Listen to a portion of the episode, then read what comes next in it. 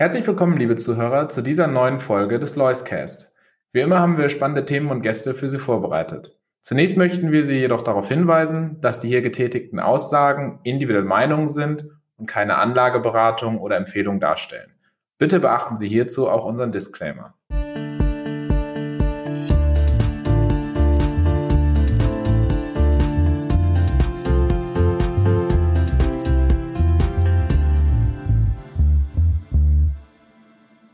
Herzlich willkommen zu dieser heutigen Folge des Loiscast und ich freue mich heute wieder mit unserem Portfolio-Manager und Hauptaktionär Herr Dr. Christoph Bruns aus Chicago verbunden zu sein. Schönen guten Tag, Herr Dr. Christoph Bruns. Ja, vielen Dank, Herr Riemann. Hier in äh, Chicago soll es ja nun auch bald Frühling werden nach dem kalten und langen Winter. Insofern ist die Stimmung ganz gut. Ihre letzte Kolumne, über die möchten wir heute sprechen und sie hieß Strahlender Dollar. Was meinen Sie damit? Ja, wir sehen ja, dass seit äh, geraumer Zeit der Dollar im Aufwind befindlich ist. Und das hat vieles zu tun mit der Zinssituation. Die Zinswende in den USA ist vollzogen und sie hat sich ja gerade zuletzt noch beschleunigt. Inzwischen haben wir die Anhebung der Leitzinsen insgesamt um 75 Basispunkte. Das heißt, die alte Zinswelt ist tot. Sie hat es gegeben seit 2008. Jetzt kommen wir in eine ganz neue Phase. Und die Phase heißt, es gibt wieder Zinsen, wenn auch sehr geringe. Das hat auch Auswirkungen auf andere Assetgattungen, zum Beispiel auf die Währung, falls man die als Assetgattung ansehen will. Und der Dollar ist der große Gewinner dieser Zinsentwicklung. Ja, und Sie spielen darauf an, dass der Dollar natürlich jetzt äh, besonders stark ist in der Außenwirkung, aber in der Innenwirkung, da stellen Sie fest, äh, da ist das ganz anders, denn die Assetklasse Währung an sich, äh, die hat schon gezeigt, hier gibt es nicht viel zu holen. Man könnte sogar sagen, Herr Riemann, die Sache ist absurd. Der Dollar ist ja eine Hochinflationswährung. Traditionell hat man immer mehr Inflation gehabt als Europa, insbesondere als Deutschland. Da gehen wir weit zurück, auch in die Bundesbankzeiten. Wenn man jetzt mal gut 100 Jahre zurückgeht, bis zur Intronisierung der US-Notenbank Fed, dann hat der äh, Dollar, halten Sie sich gut fest, circa 96 Prozent seiner Kaufkraft abgegeben. Da kann man mal sehen, wie Papierwährungen im Laufe der Zeit einfach ihre Kaufkraft verlieren. So. Und das ist ja kein Gütesiegel und der Dollar bleibt eben eine sich selber entwertende, da reden wir nochmal über das Innenverhältnis, Wertung. Hinzu kommt ja, ja, eigentlich denkt man, die Handelsströme sind ja Beleg für die Stärke einer Volkswirtschaft. Und hier guckt man ja gerne auf Handelsbilanz, auf Leistungsbilanz und dergleichen. Und auch da sind die Amerikaner ja erstaunlich schwach. Und zwar chronisch erstaunlich schwach. Wir haben ständig Handelsbilanzdefizit, aktuell übrigens die höchsten aller Zeiten. Da hat auch Trump mit seinem Gepoltere nichts dran geändert und da haben übrigens die Sanktionen und die Tarife und die Zölle gar nichts geändert. Was das angeht, da steht der Dollar ganz schwach da. Da ist ja Europa wesentlich stärker im Handelsbilanzbereich. Aber aktuell dominieren die Zinsdifferenzen und die sprechen einstweilen für den Dollar, solange die EZB die Füße stillhält. Ja, und Sie haben gesagt in Ihrer Kolumne, naja, vielleicht müsste Deutschland, die ja eigentlich stark sind, stark exportorientiert sind, ihr Geschäftsmodell überdenken, denn der Euro, der hat vielleicht für eine ja, wettbewerbsfähige Währung, wenn man das mal so sagen darf, gesorgt, indem unsere Güter günstig gekauft werden können. Aber man muss sich doch fragen, ob das Exportmodell mit dem Fokus auf Industrieproduktion im Inland dann hinterher doch vereinbar ist mit unserer Klimapolitik. Führen Sie doch vielleicht mal ein bisschen aus, was vielleicht eine Alternative sein könnte oder wo Sie da eben auch die Schwächen sehen in der heutigen Zeit.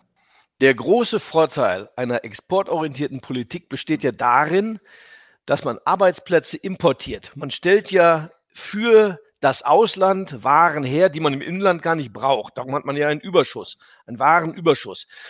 Also hat man auch einen, einen Arbeitsplatzüberschuss. Und die Bundesrepublik hatte ja immer zu kämpfen mit Arbeitslosigkeit. Das war das große Problem und die war strukturell auch zu hoch. Insofern war ein Exportmodell durchaus sinnvoll, Heute zeigt sich aber durch den demografischen Wandel haben wir strukturell längst ein Fachkräfte, ein Personalmangel. Und das bedeutet, man braucht jetzt gar keinen Exportüberschuss mehr, um die Leute zu beschäftigen, sondern das Gegenteil ist der Fall. Außerdem kommen jetzt noch andere Standortprobleme hinzu. Denken Sie, Sie haben es ja angesprochen, Herr Riemann, Klimathematik, das heißt Energie. Deutschland hat keine Energie. Energie ist besonders teuer in Deutschland. Nicht zuletzt auch wegen der hohen Steuern darauf. Aber als Land ohne Energie ist dann die Frage, ob man einen hohen Industrieanteil, wo ja viel Energie verbraucht wird, sich überhaupt noch leisten kann bzw. will. Insofern glaube ich, wir sind jetzt in Zeiten gelandet, wo allgemeines Umdenken ja möglich ist. Denken Sie an den Ukraine-Krieg, den erbärmlichen, wo ja jetzt erstmalig auch überlegt wird, ob wir die Bundeswehr wieder ausstatten mit den Mitteln, die ihr eigentlich zustehen. Insofern rege ich an, alles muss jetzt auf den Prüfstand neu nachdenken, damit der Lebensstandard erhalten bleibt und wir wieder in eine Wachstumsphase kommen können. Ja, und äh, gerade bei diesem Exportmodell, da ist natürlich die Automobilbranche das Aushängeschild von Deutschland.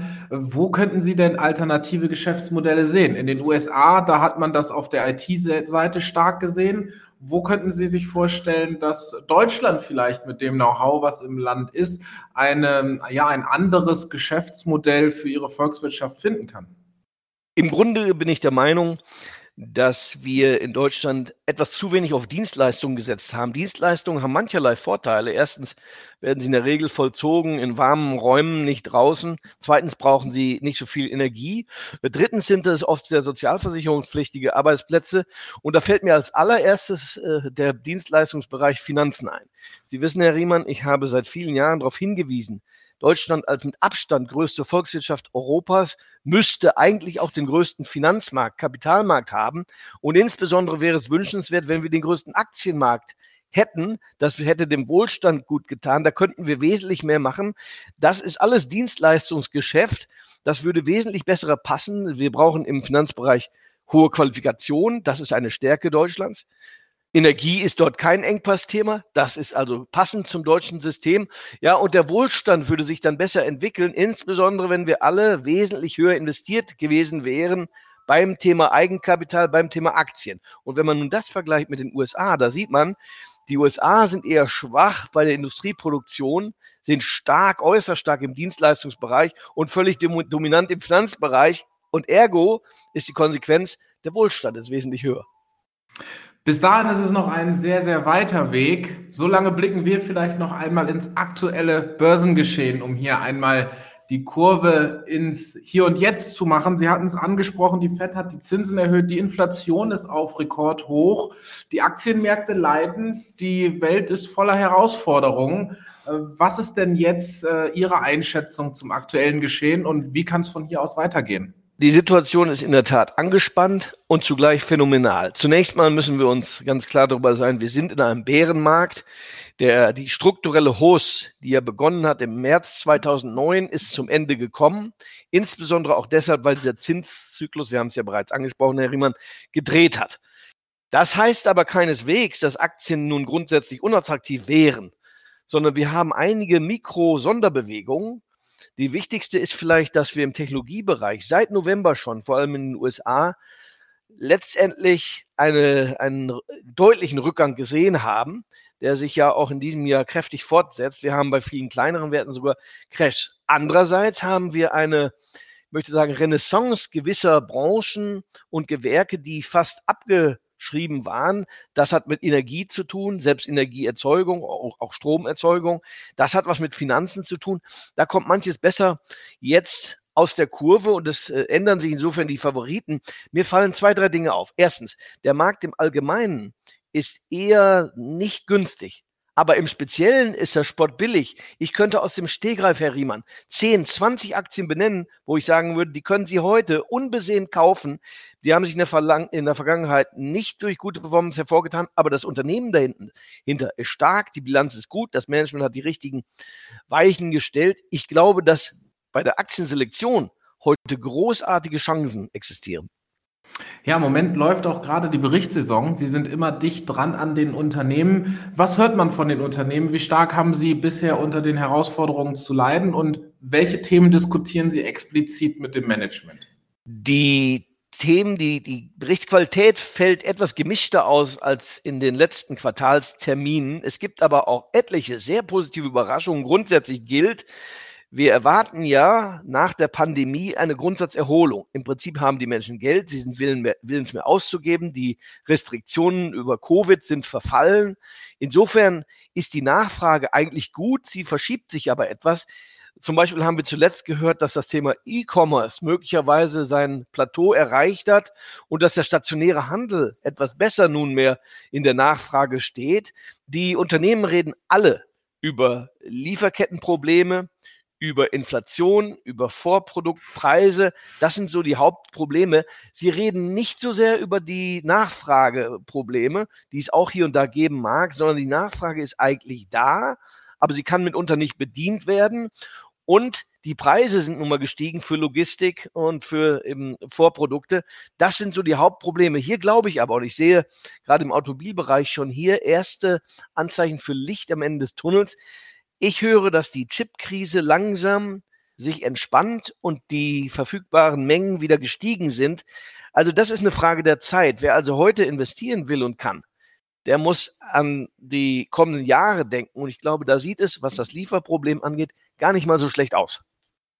Kommen wir zum Schluss vielleicht noch einmal auf die Rohstoffseite.